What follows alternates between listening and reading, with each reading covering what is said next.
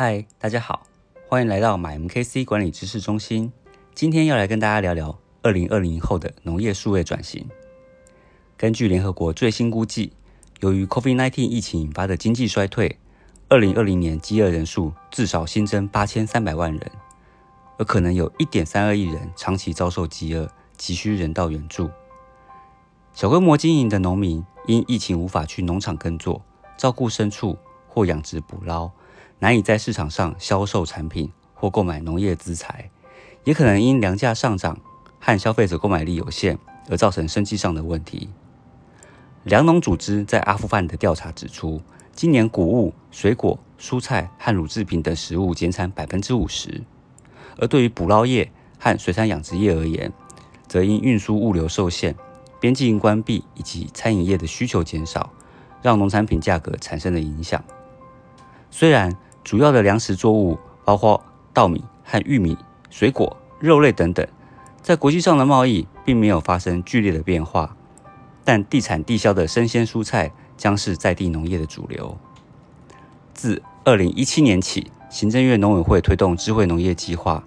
以智慧生产与数位服务为主轴，搭配人物境共好的理念，将人力资源、智能技术与产业环境优化，直接将研发需求。与智能技术导入场域，透过技服业者快速导入智能化的设备与机具，提升农业整体生产效率及量能。二零二零年起，五 G 的应用更加速了智慧农业的应用与深化。行政院农委会完成全台平地的 RTK 定位系统的建制，推出农机 Uber APP 平台，媒合代耕团队，拥有大型农机的农友，具备农用无人机代喷证照的飞手等。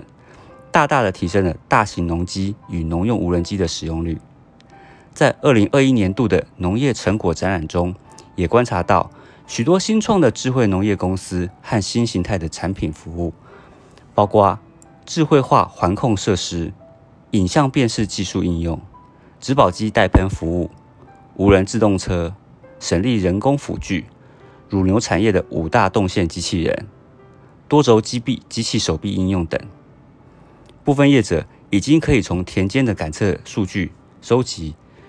到逐步整合消费端的数据分析，建构产销动态情报精准决策的战情室，俨然已经成为了具备整场输出的前瞻布局。假以时日成果，必当丰硕可期。好的，今天就和大家聊到这里喽。有兴趣了解更多智慧农业或农业技术相关知识的朋友，